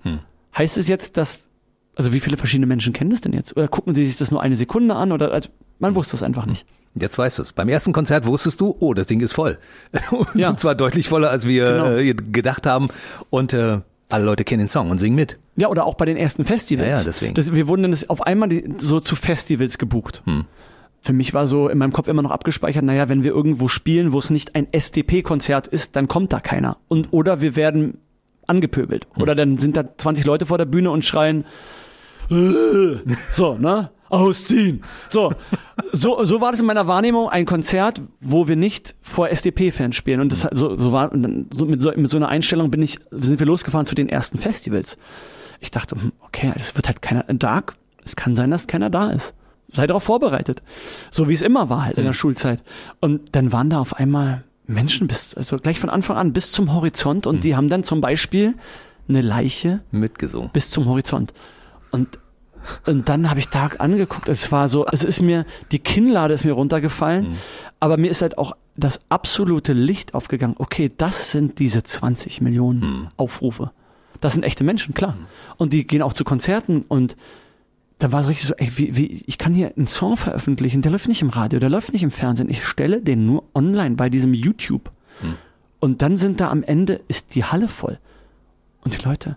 Und auch mein, zum Beispiel mein Papa, ja, der war dann immer wieder so, so das mit diesem Internet. Also der hat es halt gar nicht gerafft oder, ja, was ist denn jetzt bei euch mit Radio oder was ist denn jetzt mit Fernsehen? Ich so mal, Papa, ey, komm, scheiße drauf, das braucht kein Mensch mehr. Also das, also, so, ne? Wir haben aus der Not eine Tugend gemacht. Und dann, äh, und heutzutage ist es ja total normal. Es gibt Lieder, es gibt eine totale musikalische Parallelwelt. Das ist Musik, die im Internet stattfindet. Und die auch dadurch super erfolgreich wird und teilweise viel erfolgreicher als irgendwas, was im Radio läuft. Das stimmt. Und das ist für die Leute ganz normal. Das war damals, das war überhaupt nicht normal. Das war, das war der, Be das war der Anfang davon. Hm. Und dein Vater hat es mittlerweile geschnallt, weil Ja, ja. er war schon bei dem einen oder anderen SCP-Konzert und hat gesagt, das da oben, das ist mein Sohn, das ist mein Sohn. Ja, das, so ist er nicht drauf, aber also der hat inzwischen kapiert, ähm, oder ich glaube, jeder Mensch hat das kapiert, dass es, ähm, dass das heutzutage nicht mehr sein muss, dass ein Song im Radio läuft oder im Fernsehen dafür, dass der erfolgreich wird. Also es gibt ja auch gar kein Musikfernsehen mehr im eigentlichen Sinne, ne? Video killte Radiostar, davor hatten wir Angst als Radioleute Ja. und äh, jetzt ist es umgekehrt. Also insofern äh, sind wir da froh, dass wir so da rausgekommen sind aus der Nummer, weißt du? Ja, also ich glaube aber auch Radio, aber vielleicht auch, weil ich so ein krasser Radio-Fan bin. Ich glaube, Radio hat da eine ganz, ganz besondere Inselfunktion und ist, äh, also wie oft Radio auch schon teilweise totgesagt worden wurde, ja, also mit parallel mit, mit Zeitschriften, mit Printmedien. Aber Radio ist was anderes. Ähm, ich weiß nicht, wie sich so sozusagen dadurch, dass die Autos sich ja auch immer so weiterentwickeln, dass alles so technisch ist, also in dem Auto, das ich jetzt aktuell fahre, da ist, da ist ja auch so, da empfange ich ja Radio gar nicht mehr über Radio, sondern ich drücke da auf irgendwelche Symbole und dann habe ich alle Radiosender. Plus ich habe, ich bin ja so ein extremer Nachrichten-Junkie, also ich habe dann da immer meinen Knopf, wo ich raufdrücke, dann habe ich immer die neuesten Nachrichten und noch Hintergrundinformationen und noch einen Podcast. Klar, da ist es so, dass ich weniger den normalen Radiosender einschalte, aber ähm, vielleicht wird das nochmal irgendwann eine Gefahr fürs Radio, aber ich glaube, das wird immer so seine die Nische haben. Hm. Selbst wenn sich die Verbreitungswege ändern, das ist ja egal, Ja. weißt du? Wir Genau, machen ja eben. trotzdem dasselbe Produkt, also das wird Ja. nur anders verbreitet. Sag mal, war Sido so ein bisschen ein Türöffner für euch oder hättet ihr de- den Song Die Leiche auch, was denkst du, ähm, platziert, wenn Sido nicht dabei gewesen wäre? Na, das ist mal jetzt so hätte, wäre, könnte, ne? Also ich bin auf jeden Fall Sido unglaublich dankbar und das habe ich ihm auch schon so oft gesagt, für seine Art, wie er ist. Weil der, der ist kein so ein, was Musik angeht, ist der nicht so ein berechnender Typ. Also vor allen Dingen, was das angeht, mit wem er zusammen Musik macht. Für den ist, ey, wenn ich das feier, dann mache ich das. Und so war das ja damals auch mit SDP. Ich finde das geil. Alle haben den wahrscheinlich komisch angeguckt. Also SDP, die Band von Vincent, warum denn das jetzt, ja? Ich meine, der war da Megastar zu der Zeit schon, absoluter Megastar. Und der so, Handy finde ich geil. Ist mir doch egal, hör auf zu quatschen, finde ich geil. Äh, So ist der bis heute, ja. Und ähm, da bin ich ihm so, so dankbar dafür. Wir haben inzwischen ja schon drei Lieder zusammen gemacht oder auch wie oft der schon zu unseren Konzerten gekommen ist. Wahnsinn. Ja, also und, und auch da, ich weiß nicht, wie die Leute sich das vorstellen, wenn, wenn wir zusammen, also wenn der zum Beispiel zu uns in die Wuhlheide kommt, davon gibt's ja auch ein Video bei YouTube, da spielen wir Nacht von Freitag auf Montag zusammen, Ja. das 11 Millionen Aufrufe, der will ja nichts dafür haben. Also ich meine, Leute denken sich ja vielleicht auch, unter fließen Summen oder was. Nein, der kommt einfach. Und dafür, wenn der ein Konzert hat und der sagt, ey, wie sieht's aus, Jungs? Ich würde mit SDP mit dem eine Tour mitfahren. So dankbar bin ich dem dafür, dass der immer so war, scheiß auf alles, was alle sagen, auch über SDP, weil wir waren ja wirklich unbekannt und sehr, sehr eigen. Der hat's einfach gemacht. Ich find's cool, weil Sido zum Beispiel ist so ein Typ, der füllt ja alleine eine Bühne. Das gibt wenige Menschen, die sowas können. Ja, Ja. ich war bei seinem Konzert. Ich glaube, es war eins der lautesten Konzerte, das ich jemals in meinem Leben gehört habe. Weil ich habe gedacht, ich bin anschließend taub, als ich da rauskam. Das war lauter als Rammstein bei ihm. Krass. Aber was der da macht, als Ein-Mann-Show, muss ich sagen, großes Kino. Hatte zwar ein paar Gaststars auch da, aber trotzdem war das, das war geil. Also Sido ist auf jeden Fall Sido ist ein Jahrhundertphänomen auch für mich. Also ich sage ich dir ganz ehrlich, also jetzt nicht so schleimermäßig, sondern das würde ich ihm auch so sagen, das ist ganz krass, auch wie der sozusagen sich musikalisch weiterentwickelt hat, diese Berührungsängste, die bei ihm einfach nicht vorhanden sind und so. Das ist ein richtig krasser Musiker für mich. Das ist das, was ich mit Musiker meine, ja. Habe ich Bock drauf, geil ist geil. Grenzen gibt's nicht. Ich habe ihn irgendwann auch mal gefragt, also da habe ich auch einen Song für ihn produziert. Du sag mal, welche Geschwindigkeit? Da ging es darum, dass wir irgendwas skizzieren wollten oder eine Idee entwickeln wollten und ich habe ihm gesagt, was für eine Geschwindigkeit soll denn das haben? Da hat er gesagt, ist mir scheißegal. Und viele Rapper haben so ihre oft ihre Lieblingsgeschwindigkeit, auf der sie am liebsten rappen. Ne? Das hat was mit dem Tempo und dem Takt zu tun und der immer so, egal. Ich finde, also ich, wenn die Musik cool ist, finde ich immer einen Weg, wie ich da drauf meine, mein, mein, meine, meine Art von Musik mache. Hm. Ich bin nur komplett mit dir. Das ist ein ganz ruhiger Song, ne? Und was für ein Ding. Ein richtiges Brett, oder?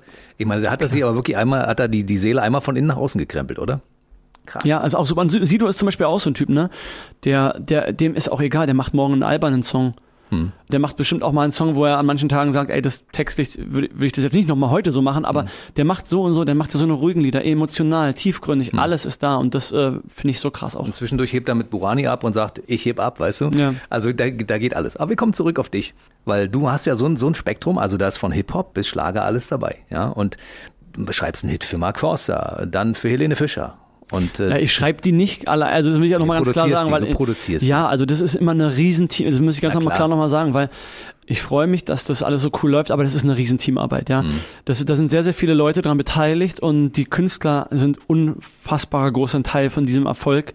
Und gerade auch zum Beispiel Mark Forster, ich möchte es auch nochmal sagen, zum Beispiel Mark Forster, was wir da machen, ist eine riesen Teamarbeit. Das macht zum Beispiel mehr mein Kollege und auch Mark Forster ist einer und der bekommt, finde ich, auch zum Beispiel oft nicht die Anerkennung, die er verdient, weil das ist ein unfassbarer Musiker und Songwriter. Ja, ja der wird manchmal so belächelt, finde ich manchmal vielleicht Echt? so. Naja, oder so, weil er so ein Radiokünstler ist oder so, aber der ist ein unfassbarer Songwriter und der schreibt alle seine Texte alleine. Es gibt ja viele Künstler, die schreiben ihre, das, der ist ein ganz, ganz unfassbares Genie, ist Mark Forster. Ja, also wollte ich jetzt nochmal an dieser Stelle sagen. Du, also ich bin Mark Forster Fan. Also weil, genau, ja. ich will nicht, dass das jetzt hier so rüberkommt, ey, da ist der Winnie und der macht hier für alle die Sachen. Nee, das ist nicht so, sondern es ist eine riesengroße Teamarbeit und ähm, ein großes Zusammen Musik machen. Und das ist auch was, was ich daran liebe. Ich liebe nicht da alleine zu sitzen und hier für die Leute irgendwas zu, sondern ich liebe das zusammen was zu erschaffen. Hm. Ich finde das gut, weißt du, wenn, wenn so gute Leute zusammenkommen, auch Nico Santos taucht ja bei dir auf und so, das äh, kreuzt sich immer wieder, ja. Also es gibt bestimmte Künstler, die tauchen immer wieder auf im Background, die schreiben dann zusammen. Das finde ich so toll, wenn Leute, die Talent besitzen dazu und ein Gehör haben und Ideen haben, sich an einen Tisch setzen und dann kommt ein geiler Song raus. Ja, voll. Und das, das muss, das ist eine ganz, ganz große menschliche und eine sehr, sehr große intime Komponente dabei mhm. beim zusammen Musik machen. Ne? Mhm. Das meinte ich ja auch vorhin. Also wenn ich jemanden nicht mögen würde, dann würde ich auch, egal ob es jetzt, ob ich jetzt denke, da kommt jetzt viel Geld bei rum oder irgendwas, was ja auch ein Antrieb sein könnte, würde ich mit dem nicht zusammen Musik machen. Mhm. Ist es bei und, dir aber nicht. Genau. Also war es vielleicht eine Zeit lang teilweise mehr noch, als ich jünger war, weil ich dachte, okay, alles klar, ich muss ja irgendwie auch meinen, meinen Kühlschrank füllen. Klar, ich war Student und so. Aber inzwischen ist es überhaupt gar kein, also nicht, für nichts, was ich mache, ist irgendwie jetzt ähm, das der Antrieb, sondern ich will eine geile Zeit haben und schöne Sachen machen und ich liebe Musik machen und äh, Sachen erschaffen. Ich liebe es mit einem weißen Blatt Papier, dieser Gedanke, du fängst morgens, du wachst auf und da liegt ein weißes Blatt Papier und du kannst daraus alles machen und am Abend gehst du schlafen und du hast vielleicht einen Song geschrieben, der für immer die Menschen bewegt. Ja, und das ist für immer da. Das wird nie wieder weggehen. Also, da kann ich schon 100 Jahre tot sein, kann es sein, dass dieses Lied immer noch gesungen wird. Also dieser Gedanke, das finde ich, fand ich schon immer so unfassbar faszinierend. Und das mit Menschen zusammen zu machen und eine schöne Zeit zu haben, das ist das, was mir, was mich jeden Tag so antreibt. Mhm. Und gerade auch Nico, zum Beispiel Nico Santos, das ist so ein unglaublicher Sonnenschein. Wahnsinn, ne? Die will ich sofort ja. adoptieren. Alle anderen auch. Das ist, das ist ein bisschen auch so wie mein kleiner Bruder, den ja. ich nicht habe. Den kenne ich jetzt ja auch schon echt viele Jahre. Mhm. Und ähm, das ist ein Sonnenschein. So, wenn der den Raum betritt, ist so die Laune im Raum erstmal so zwei Schulnoten besser, egal wie gut sie ist. Ja. ja? Und zudem ein geistesgestörtes Talent. Hm. Ja, also. Unfassbarer Sänger. Ja, unfassbarer Sänger, stilvielfältig, Songwriter, Instrumentalist, Tänzer, Entertainer, also der geborene Superstar. Der hat eine Aura, also mit dem ist das einfach, ähm, bin zum Beispiel gerade dabei, zu, am, wir planen gerade dabei, dass ich äh, nochmal so irgendwie zwei, drei Wochen mit dem zusammen verreise irgendwo in ein anderes Land und wir Songs noch ein bisschen mehr für ihn wieder schreiben. Mhm. Einfach weil, und das, da freue ich mich jetzt schon drauf, einfach so die Zeit zu verbringen, ja. Mhm. Und dieses Songs zusammenschreiben passiert dann eigentlich automatisch, weil wir halt auch nicht still sitzen können, weil da immer, da sprudelt immer eine Melodie oder eine Textidee, ne? Mhm. Ich bin immer äh, ein bisschen traurig, weil der kommt ins Studio reingeflogen, hat genau eine halbe Stunde, Ach, dann muss er wieder weg sein, weißt du? Und ich denke am Ende, Mist, ich hätte noch so viele Fragen. Ja. Der ist, ist so ein toller Typ, ja. Ich meine, erstmal spricht er tausend Sprachen. Dann ja. ist der Das Spanien kann der ja auch noch. Ey. Das kann der auch noch. Dann ja. kannst du mit ihm auch gut quatschen, weil der einfach auch erzählt. Ja, ja, klar. Es ist unfassbar. Der Voll. hat ja so eine tolle Stimme. Ich, ich finde, er ist unser deutscher Michael Jackson. Das ist krass, der Typ. Also unglaublich krass und ein ganz, ganz toller Mensch. Also ganz toller Mensch, ja. Hm. Wir haben eigentlich noch so viele Themen zu besprechen. Du bist auch ein begnadeter Fotograf.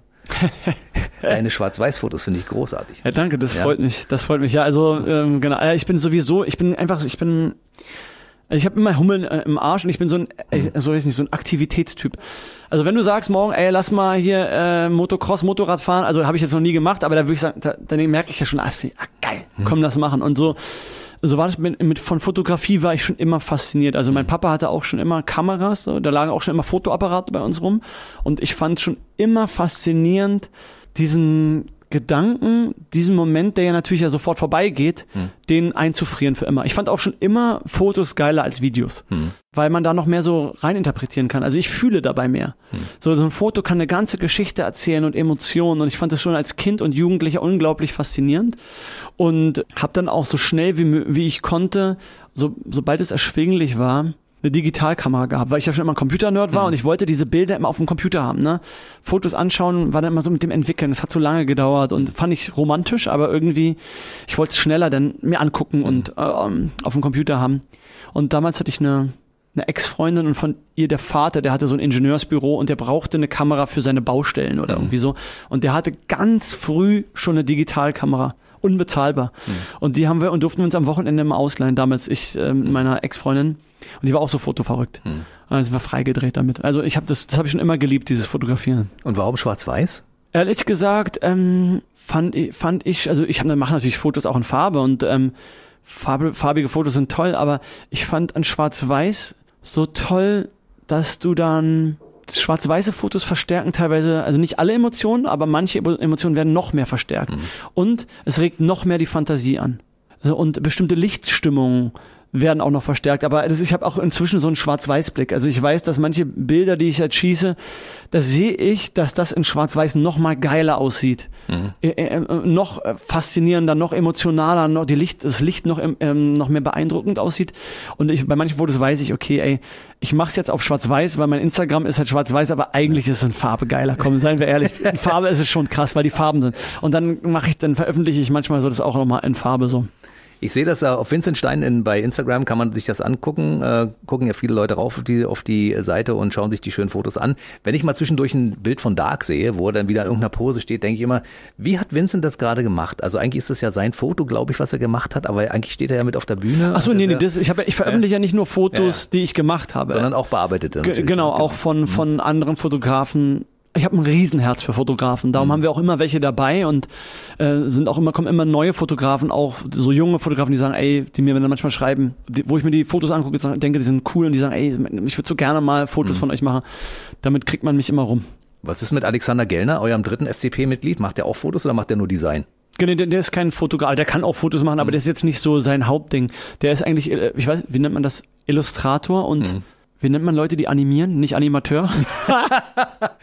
Grafikdesigner. Grafik, der ist so Grafikdesigner und Illustrator, also der malt vor allen Dingen viel. Und das ist unser inoffizielles drittes Bandmitglied, was musikalisch talentiert ist, aber nicht Echt? so talentiert. nein, nein, also den kenne ich genauso lange wie Dark. Also den kenne ich nur eine Woche kürzer als Dark. Der war auch mit uns auf der Schule, war allerdings nicht in unserer Klasse. Und der hat damals schon immer Comics gemalt. Und der hat von Anfang an jedes unserer Artworks zusammen mit uns gestaltet. Ne? Also wir, wir toben uns dann aus und der hört auch immer die Lieder in, also in jedem Prozess der Erschaffung. Also die, die absoluten rohen Demos hört er die ganze Also während er dieses neue Artwork macht, hört der schon immer die Lieder, die wir gerade parallel machen Und und, baut Sachen das. auch mit ein von den Liedern. Krass. Genau, und so, und darum geht es so Hand in Hand und darum ist es wirklich wie so eine musikalische Welt. Und der kennt natürlich auch alle Running Gags von den allen Alben. Das heißt, der baut dann auch Charaktere ein, die sind eigentlich aus anderen Alben und darum ist es, der kennt auch alle Hörspiele. Der kennt es teilweise besser als wir selber. Manchmal sage ich, warum hast denn du da das und das draufgemalt? Dann sagt er, hä, wieso ist doch von dem und dem Album und das und das und ich so, ach so, krass, stimmt. Krasser Typ. Ja. So wie Brösel, ne? der den Werner entwickelt hat. Ja, also der ist ein, der, also Alex ist auch so ein herzensguter Mensch und ein unfassbares Genie in dem, was er tut. Ist es äh, diese Wortkreation, die ihr immer habt, also die bekannteste, unbekannte Band der Welt oder äh, ein gutes, schlechtes Vorbild? Entwickelt ihr diese Wortkreation zusammen? Ich habe so eine Antenne oder Dark und ich haben so eine Antenne, die ist an die, die siehst du die eigentlich, die hier ausgefahren ist gerade? Diese, Ja. diese Ja. Antenne, Ja, die nur für so eine Sachen ist. Also wenn ich irgendwie sowas höre, sehe oder mir einfällt, dann oder die schönsten Tage waren schon immer die Nächte. Das ja, also Wahnsinn, ne? Keinen Plan zu haben, war schon immer der Beste. Also wenn mir, wenn uns das einfällt oder über den Weg läuft oder irgendjemand im Gespräch manchmal sowas sagt oder da, da schlägt bei mir ein Alarm im Gehirn an. Also Bing. so eine Sachen fallen Songtext. mir auch, Ah, so eine alles Sachen, klar. ja, so eine Sachen fallen mir teilweise auch kurz vorm Einschlafen ein oder, oder unter der Dusche und manche Lieder habe ich schon geträumt. Ich sag's wirklich, ich habe es geträumt. Echt? Und dann, also ich habe Aber eine, den Text oder die Melodie?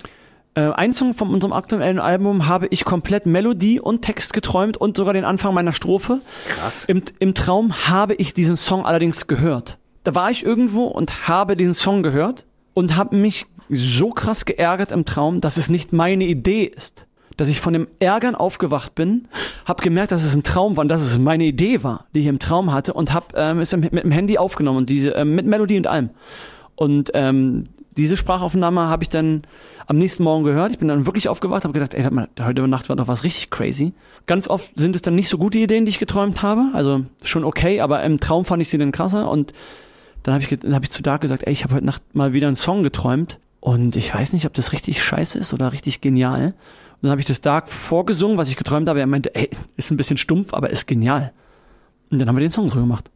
Unfassbar. Ich habe es geträumt. Also und das heißt, da ist immer, da ist immer ein Parallelprozess bei mir an und auch bei Dark natürlich. Ja. Und ähm, da knallt richtig im Kopf, wenn, wenn so eine Idee wie zum Beispiel ein gutes, schlechtes Vorbild kommt oder die bekannteste, unbekannte Band der Welt oder die bunte Seite der Macht oder bunte Republik Deutschpunk. Rap-Publik, ja. Man muss Republik es hören, Deutsch genau, ja. Punk. Ja, So, Wahnsinn, ähm, ne? da, da geht's so ding, ding, ding, ding, ding, ding, ding, ding, ding. Also, ja. Wer jetzt äh, das zum ersten Mal hört und sagt SDP, Hm. der sollte sich mal von 1 bis 10 die Alben holen und dann von vorne bis hinten durchhören, das Artwork äh, sich äh, anschauen, also die, das Cover und alles, was dazugehört. Das ist in, in sich ein, ein wochenendfüllendes Programm. Hat man richtig viel zu tun und es ist sehr, sehr unterhaltsam, von vorne bis hinten. Musikalisch sehr breit aufgestellt, eine tolle Geschichte, tolle Bilder, die man sehen kann. Ich bin ja auch so ein Fan von haptischen Tonträgern. Und ich freue mich darüber, wenn jemand sich darüber Gedanken macht, dass, wie das Ding gestaltet ist. Und wenn man die Musik hört, sich dabei noch was angucken kann. Das machen ja heutzutage nicht mehr so viele Leute. Aber ihr also sorgt dafür, dass alle Alben bei euch immer auch als physischer Tonträger da sind. Ja, also wir gehen sogar darüber hinaus. Wir sind ja wirklich auch Nerds, ja. Also, und wir lieben das genauso wie du. Wir lieben Hörspiele, wir lieben Sammel, Wuselbilder, Sachen Ja. zu entdecken. Wir lieben Running Gags, einen Mikrokosmos zu erschaffen, der in sich Sinn macht, Hörspiele, ne? Dieses ganze Zeug lieben wir. Also die Liebe zum Detail, nicht einfach nur Lieder machen. Und das Gute ist, wenn du halt eine eigene Band hast und dein eigener Chef bist, kannst du das halt alles ausleben. Ja. Egal, ob es die Leute da draußen mögen oder nicht. Und darum ähm, gibt es, äh, es gibt immer eine Vinylversion, ne? Das hat auch das Artwork einfach verdient, aber es gibt auch zu jedem Album immer ähm, streng limitierte Sammlerboxen.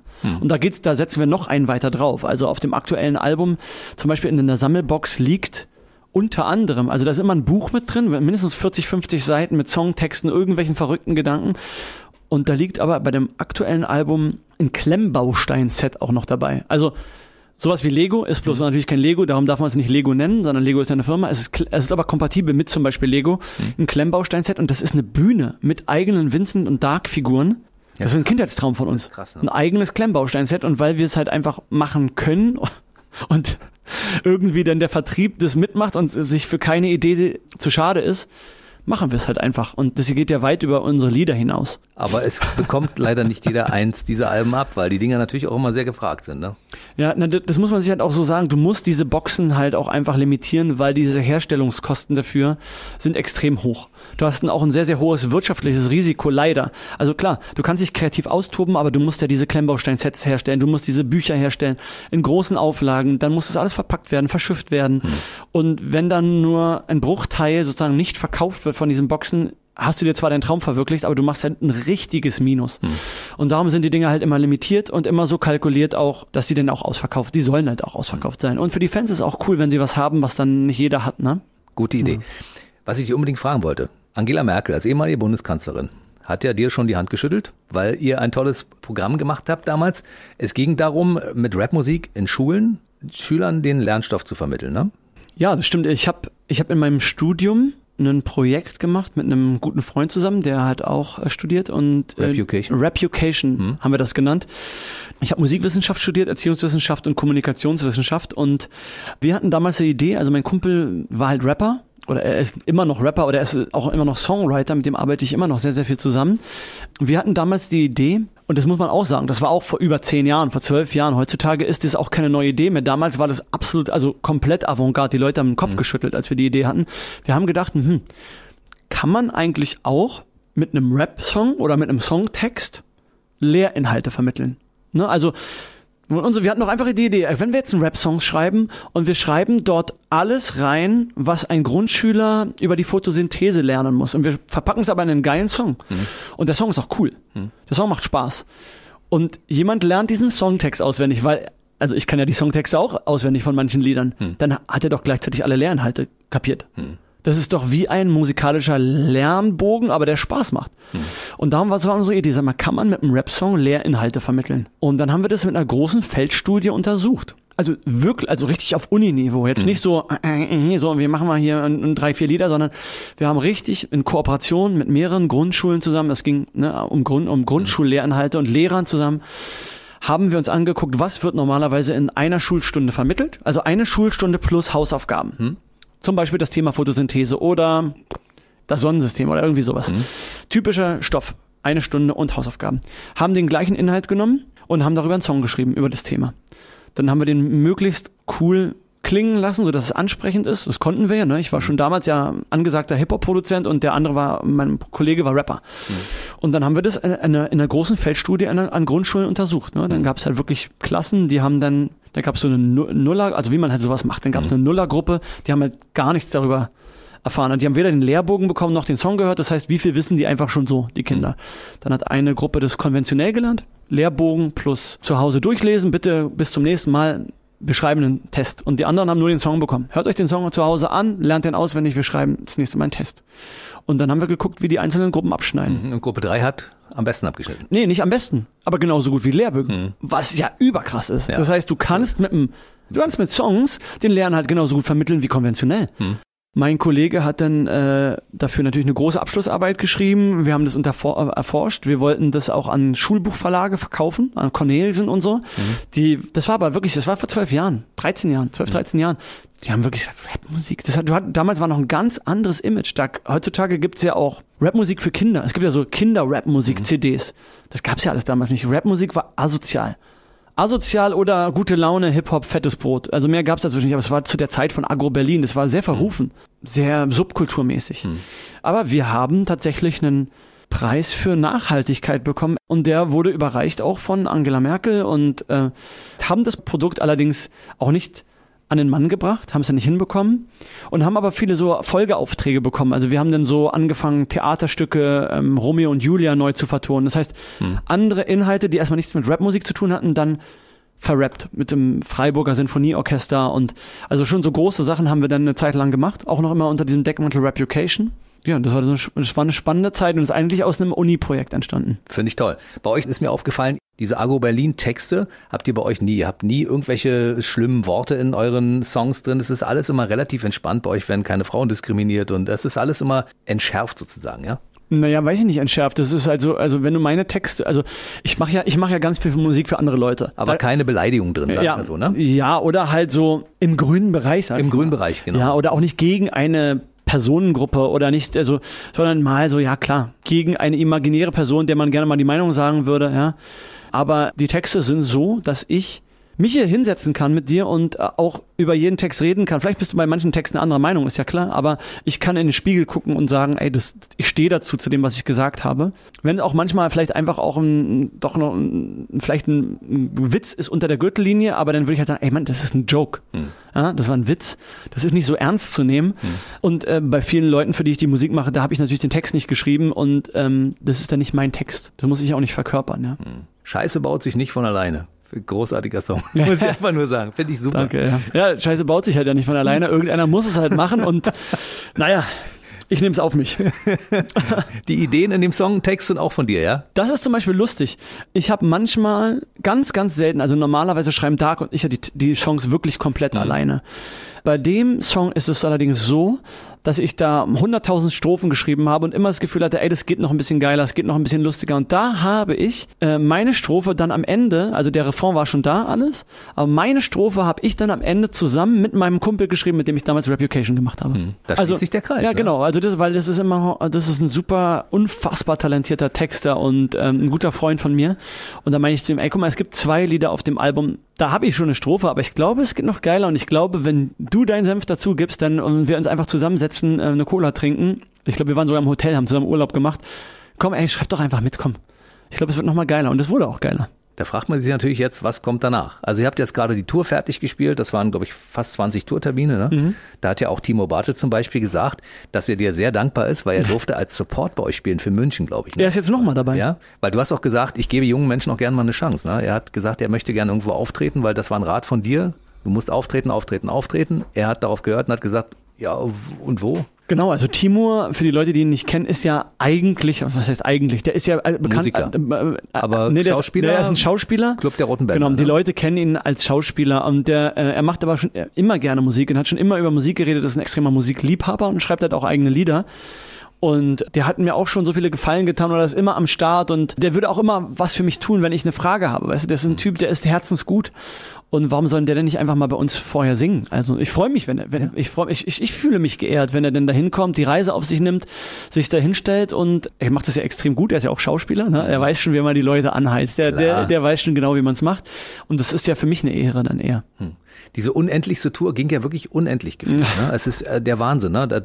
2019 sollte es stattfinden, dann mhm. kam Corona dazwischen, dann hat sich das gezogen, gezogen, gezogen und 22 ist sie fertig geworden. Ne? Ja, genau. Also unser letztes, also nicht das Album, was jetzt gerade erschienen ist, sondern das Album davor hieß ja die unendlichste Geschichte. Mhm. Dementsprechend hieß die Tour die unendlichste Tour ja. und äh, wir wussten war's. nicht, was wir damit angerichtet haben. Mhm. Manchmal haben unsere Fans spaßhaft gesagt, ey, jetzt ihr seid war, schuld. Ja, ihr seid schuld an Corona war, und an diesen ganzen Konzertverschiebungen. Mhm. Es war ja nicht lustig, aber es war schon fast lustig, dass man da gelesen hat, die unendlichste Tour. Mhm. Und dann siehst du halt drei, vier Mal verschoben. Mhm. Die Leute verlieren den Überblick und dann steht da oben ganz groß, groß über die unendlichste Tour. Aber es geht ja weiter und nach der Tour ist vor der Tour, oder? Wir haben jetzt endlich dieses Kapitel, die unendlichste Tour vom unendlichsten Album abgeschlossen. Mhm. Jetzt ist unser aktuelles Album ja erschienen vor ein paar Wochen und die passende Tour ist nächstes Jahr im Frühjahr, April, Mai und äh, Berlin ist schon ausverkauft. Ihr müsst euch langsam. Aber Berlin ist ein Jahr vorher ausverkauft ja. und das ist ein bisschen so, es tut mir irgendwie dann auch leid. Es ist halt doof gelaufen. Also schön, schön doof. schön doof gelaufen. Location-Wechsel? Geht nicht an dem Tag. Olympiastadion könntet ihr theoretisch auch mal machen, oder? Ich glaube, ihr kriegt auch das Ding voll. Ja, ich weiß nicht genau. Also Olympiastadion klingt natürlich genial, also allerdings habe ich bisher noch kein Konzert im Olympiastadion gesehen, was mir selber gefallen hat. Also was auch die Energie in einem Stadion, was, was in ein Stadion gehört. Außer mhm. ich war ähm, jetzt einmal bei Rammstein. War ich auch. Man mag äh, die Musik mögen oder nicht mögen, aber diese Show ist auf jeden Fall gigantisch. Ja. Und die, diese, die schaffen es ein Stadion auch mit ihrer Energie auszufüllen, sage ich mhm. mal. Aber ich habe viele Konzerte auch schon gesehen im Olympiastadion, wo du sagst, naja, also für mich muss ein Konzert so sein, dass da vorne ist der Sänger oder unter den Menschen ist der Sänger und die Energie muss strahlen bis auf die Ränge oben, mhm. weil das sind ja überall Zuschauer, die wollen ja, die wollen ja was spüren. Mhm. Und wenn du es aber nicht schaffst und die Energie verpufft da auf irgendwo in der Luft und davon meine ich nicht, dass es jetzt laut sein muss oder irgendwas, sondern du musst, die müssen, alle müssen das Gefühl haben, wir sind hier und haben einen geilen Abend und wir haben das, wir erleben das zusammen und so ein Stadion ist schwierig. Herbert Grönemeyer hat es geschafft. Also Helene Fischer im Stadion soll auch ein Erlebnis sein, habe ich noch nicht gesehen. Aber ich meine, da sind ja die Stadiontourneen auch immer, die spielt ja so fünfmal im Olympiastadion hintereinander oder so. Das muss ja auch einen Grund haben. Naja, ja. weil, weil es keine Location gibt, wo die Fans alle reinpassen, ne? Ja, genau, aber ich meine, die Leute würden ja nicht immer wieder kommen, wenn sie es nicht schön finden würden. Mm, das stimmt. Die würden dann einmal kommen, dann würde sie halt nie wieder im Olympiastadion spielen. Das scheint, die Live-Show von Helene Fischer soll ja auch, egal wie man jetzt die Musik, ob man sie mag oder nicht, soll ja auch wirklich bewegend sein. Hm. Na, du hast doch mitgeschrieben. Also insofern, ja. Genau, ich habe tatsächlich Helene Fischer noch nie live gesehen. Ich habe sie echt noch nie auf der Bühne gesehen. Also ich kenne das, ich kenne sie nur, also ich kenne die Live-Auftritte auch nur von YouTube und so. Und es sieht natürlich gigantisch aus. Ich glaube, eine unserer größten deutschen Künstlerinnen in dem Bereich. Ich glaube, eine der größten Künstlerinnen Europas. Ja. Ja, also. Und das schreibe ich auch. Ja, also, ja. Ja. Und also auch Helene, so ein toller Mensch, wirklich beeindruckend. Wie geht's dann bei euch nun weiter? Also Album ist raus, das heißt, da machen wir einen Haken dran. Mhm. Die eine Tour ist abgespielt, die nächste Tour kommt. Was liegt dann bei euch dem jetzt demnächst noch an? Ja, aktuell ist es noch sehr vollgepackt bei uns. Also zwischen so einem Besuch wie hier bei mhm. dir und auch mal wirklich, also das letzte Jahr war ja sehr, sehr anstrengend, also mhm. ohne Unterbrechung unfassbar anstrengend auch für den Kopf. Da genießen wir jetzt aktuell einfach eigentlich auch mal so ein paar ruhige Tage und mhm. trotzdem spielen wir ja bis zum Ende des Sommers Festivals. Festivals, genau. Und die sind riesig groß, auch sehr anstrengende Konzerte, auch ähm, sehr belastend so, ne? Mhm. Also eine Riesenfreude, aber das ist anstrengend. Riesenbühnen, ne? Mhm. Unfassbar viele Menschen, riesengroße Bühnen, also auch körperlich anstrengend, extrem große Laufwege und das machen wir bis zum Ende des Sommers. Und naja, dann ist ja von, von wenn man es jetzt genau nimmt, von September bis die nächste Tour ist ja wieder nur ein halbes Jahr. Mhm. Also wir schreiben natürlich immer neue Lieder und äh, dann hat natürlich jeder von uns äh, auch unabhängig Sachen von SDP verreisen. Ich hm. tauche ja zum Beispiel sehr, sehr gerne. Ich möchte gerne mal wieder tauchen, wo, also irgendwo weit weg sein, Fotos machen. Ich überlege immer noch, ob ich, ich bin ja auch so ein Typ, der so gerne so Scheine macht. Ja, also Tauchschein. Hm. Ich äh, überlege immer noch, ob ich einen Motorradführerschein mache, aber ich glaube, das ist zu unvernünftig. Das glaube ich allerdings auch, weil du Ja. bist ja so ein nervöser Typ, weißt du? Und wenn du feststellst, das Ding fährt 250, willst du es ausprobieren. Ja, ja, ich bin auch, ich bin auch so ein Geschwindigkeitsliebhaber, auch bei, äh, Genau. auch bei Autos, ehrlich gesagt. Also ich bin kein Raser, aber ich, ich habe da eine große Faszination für alle Arten von Gerätschaften. Egal ob jetzt Autos, Tauch, Flugzeug, ähm, Motorräder und ich glaube, das ist einfach, sollte ich aus Selbstschutz nicht mehr machen. Vielleicht machst du mal einen Radioschein. Ein Radioschein, ne? Kann ich bei dir einen Radioschein machen? Natürlich, bei mir kannst du alles machen. Von mir bekommst du einen Radioschein. Sofort ausgestellt. Ja. Ja. Weil ich glaube, du hättest auch eine Karriere als Radiomann machen können, weil du ein sympathischer Typ bist, weil du quatschen kannst. Also insofern passt das alles. Ja, wenn die Stimme nicht so quäkig wäre. Ist sie nicht. Schätzt du völlig falsch ein. So wie viele Dinge, die du tust, wo du sagst, naja, ist es genug? Ich kann dir nur sagen, ganz ehrlich, es ist genug. Und ich freue mich auf Dinge, die noch kommen. Also ich weiß ja, dass du, Ja. wenn du irgendwann aus dem Bett springst, sagst, ich habe wieder eine Idee, das Ding sofort zu Papier bringst und wir es dann auch wieder hören können. Entweder im Radio oder über die Streamingdienste. Es gibt ja bei uns BB Radio brandneu und BB Radio Deutsch Pop zum Beispiel, wo die Dinge auftauchen. Da kann man sich jederzeit auch über aktuelle STP-Dinge informieren. Sehr, sehr gut, ja. Ich muss mich eher zwingen, mal ein bisschen ruhig zu machen. Anspannung, Entspannung ist Ja, wichtig. ja, ne? kennst ja? du. Ja, du bist auch so ein bisschen so der, der Duracell-Hase, weißt du, der die ganze Zeit, weißt Ja, du, mit den beiden Becken und ding, ding, ding, ding, ding, ding, ding, Ja, ja. immer, immer. Ja, ich wollte ja eigentlich auf so einem Ergometerfahrrad oder können wir, können wir nicht auf einem Crosstrainer machen, dass ich mich dabei bewegen Nein, kann? Können wir nicht. Du musst einfach still sitzen und nur erzählen. Und es hat aus meiner Sicht sehr, sehr gut geklappt, weil du hast dich mal ein bisschen geöffnet und viele Fans werden sagen, ach, das wusste ich noch gar nicht. Ja, es ist, ich danke dir. Es ist immer wieder ein Vergnügen, mit dir zu quatschen. Mit oder ohne Mikrofon. Und habe mich sehr gefreut, dass du mich hier eingeladen hast. Und ich hoffe auf Teil 2, 3, 4 und 5 unseres Ja. äh, persönlichen Gesprächs hier in, in dieser 1 zu 1 Interaktion. Vincent Stein war heute bei mir im BB Radio Mitternachtstalk Podcast. Ich wünsche dir natürlich alles Gute und ich wünsche vor allen Dingen, dass du gesund bleibst. Bei den vielen Dingen, die du so machst und die auch schief gehen können zwischendurch, weil gerade als Liebhaber von Extremsportarten muss man da ein bisschen aufpassen. Das ist natürlich das Allerwichtigste. Das wünsche ich dir und den Hörern auch. Also wie gesagt, danke, dass ich hier sein durfte. Und ähm, ja, wir werden uns auf jeden Fall bald mal wieder sehen oder hören. Definitiv. Bis dahin, bleib gesund. Ciao. Der BB Radio Mitternachtstalk. Jede Nacht ab 0 Uhr. Und jeden Freitag der neueste Podcast.